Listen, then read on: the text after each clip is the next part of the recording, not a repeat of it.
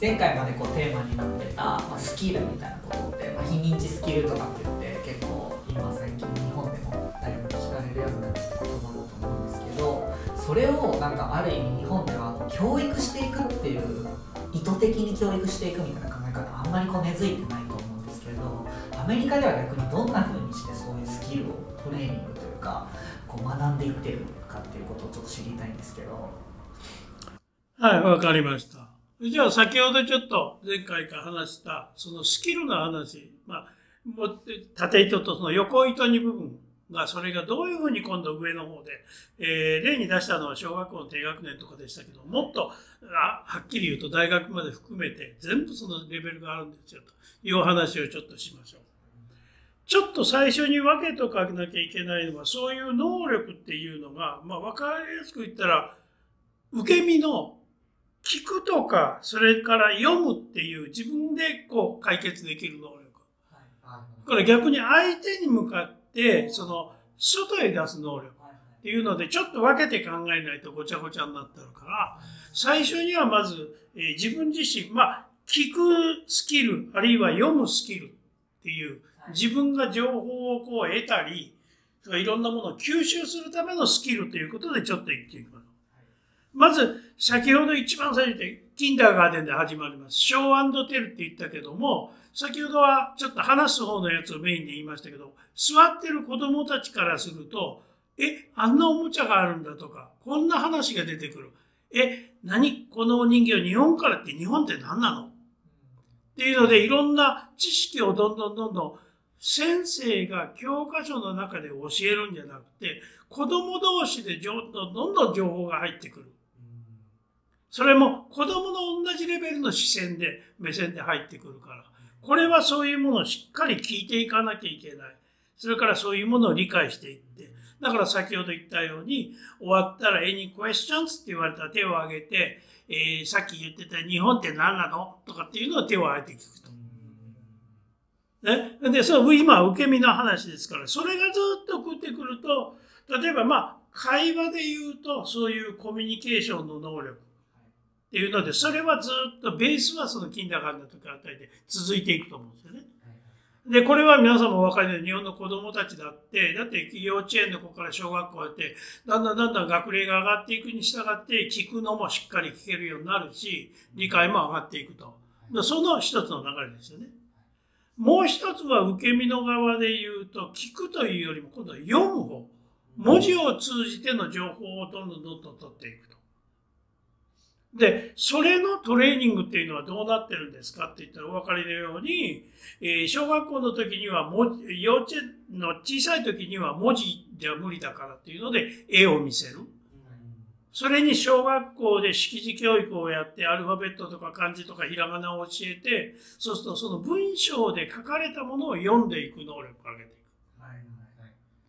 日本でも小学校3年生ぐらいだったら、えー、例えば国語の教科書を家で何回読んできなさい。お母さんに聞いてもらいなさいと。ね？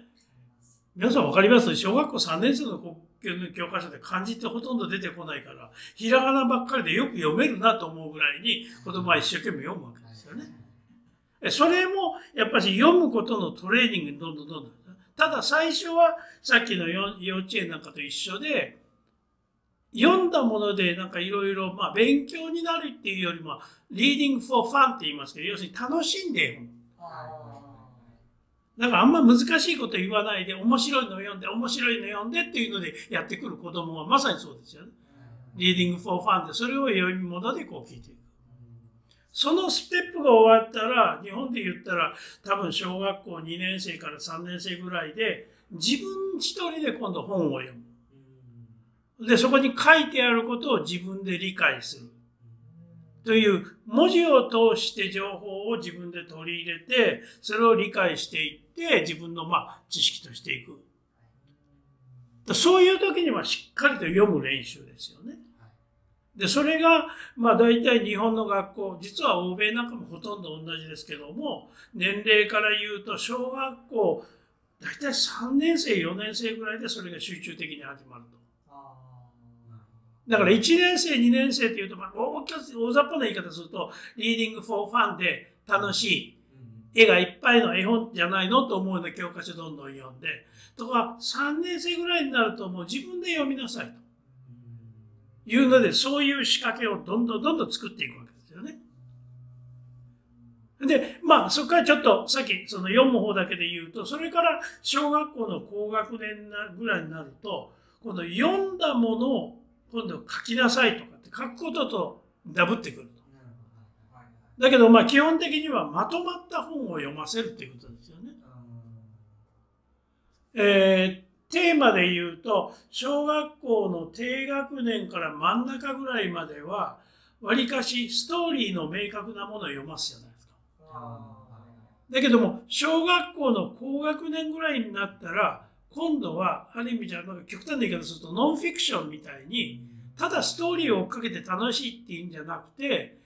事実の書いてあるものからこう読んで、それから情報を取るというトレーニングに入るじゃないですか。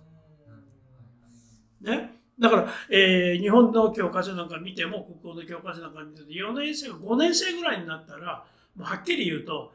あの、親子で会話するようなテーマはもう出てこない。ね、やっぱこの本の中でこう読んで、ああいう、そういうのを読んだ読んだっていうので、そういうものが、内容が出てくる。で、わりかしノンフィクションも増えてくる。それは要するに情報処理の仕方をどんどんどんどん教えていくわけですよね。で、日本では多分その、まあ実は私自身ちょっと経験したのはある中学校、中学校1年生の子に、実は、えー、読書課題っていうので本を一冊読みなさいと。で、その本を指定、指定する、本を指定するんじゃなくて、分野をノンフィクションしかダメってやったんですよ。だその学校でやったら250人いるんですけど、びっくりしたのは250人のうちの200人以上がノンフィクションの本読むの初めて。ということはさっき私が言った5年生、6年生で知的なレベルから言っても生活に関わらない物語じゃない、そういう本をどんどん読んでるのかなと思ったら日本の学校で今全く読ませてない。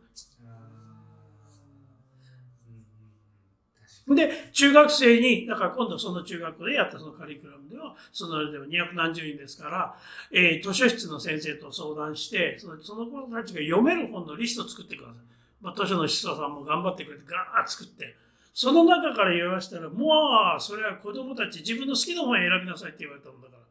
興味関心がものすごい広がるわけですよね。で、それで自分が本当になんか面白いものを読んだっていう、そういう感想がどんどん出てきてました。だからその、せっかくそういうとこで読んで情報を処理するための範囲すらも、バーッと広がったものをやってない。だから別の言い方すると、読書力がこんだけ弱くなったっていうけど、僕は弱くなったんじゃなくて、させてないだけだと思うんですよね。はい。確かに、そのあれですもんね、その教科書ではノンフィクションそう読んだことがある。けど、自分で選んでノンフィクションって言われると、まああんまりこう、そうそう。まあそういうことそしたら、例えば星が好きな子は、もうびっくりするような、中学、これ中学生向きじゃないよな。まあ皆さんよくご存知の、例えば、岩波新書って言ったら、大体中学校の後半から、なんぼなんでも高校生ぐらいになるとなかなかわかんない。そこに自分の興味のあるものったら、そういうとこどんどん読むわけです。それで、とうとうとその内容について今度まとめてくる。で、そういう経験一回もしたことないから、だから先ほど言ったもう90%以上が、要するに物語をまあ、ちょっと横道それますけど、これは日本の学校の国語教育の一つの流れがあるのかわかんないですよね。要するにその、えー、そういう、まあ、今で言ったそのノンフィクションをしっかり読んでというよりも、やっぱ流れとしてですよ。教科書の中にはどんどん増えてきてるけども、はっきり言うと今の国語の先生はそれじゃあどういう、で基本的には文学でずっと育った人たちじゃないですか。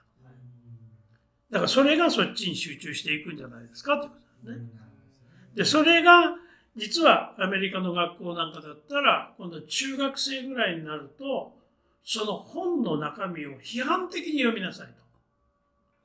書いてあることをどっかおかしなとこがないかとか、こう言ってることはちょっとおかしいんじゃないのとかっていう、そういう言ったことを本に書いてあることは正しいんだと思わないで読みなさいと。で、それについてのいろんなまた、まあ、書く能力も上がってきてるから、いろんなものを書かせたりするわけですよね。はい。で、これが実はないと、リサーチ能力の基礎ってできないじゃないですか。だって、今書いて、本に書いてあることが全部正しいんだったら、新しいことを何にもする必要ないじゃないですか。だからそこになんかおかしいなと思うその目をやっぱし読むこと自体でも身につけていこうと。はい。で、えー、私の、えー、子供たちのずっとやつ見たら、もちろん物語もずっとやるんですけども、高校ぐらいになって、まあ、中学校の後半ぐらいから、完全に文学作品だけを読ますコースも出てくるんですね。実は高校でクラスがたくさん分かれてて、 literature というのと English というのは全然、これは内容が違うんですよね。で、 literature は要するに文学、文学としての読み方を見ていくわけです。で、 English っていうのは基本的には言語の勉強のその延長だから、まあ、いろんな本読んだりいろいろするんだけど、流れが全然違うんですね。だから、とことん徹底した文学作品の読み方を、じゃあ日本でやってるんですかって、日本は単元的にちょこちょこ出てくるだけだから、それもやってないんじゃないですかってことです。なるほどね。はい。もっと徹底的にやらないと、その必要なそう。そう。それが、そういうものの積み重ねがずっと来ると、例えば誰かに話を聞いたとしても、それはある意味でこう批判的に見たり、違う角度からものを見たりすることが今日本の子供たちずっとやって本に書いてあることは全部正しいことっていうのを大前提に物事を話してくると。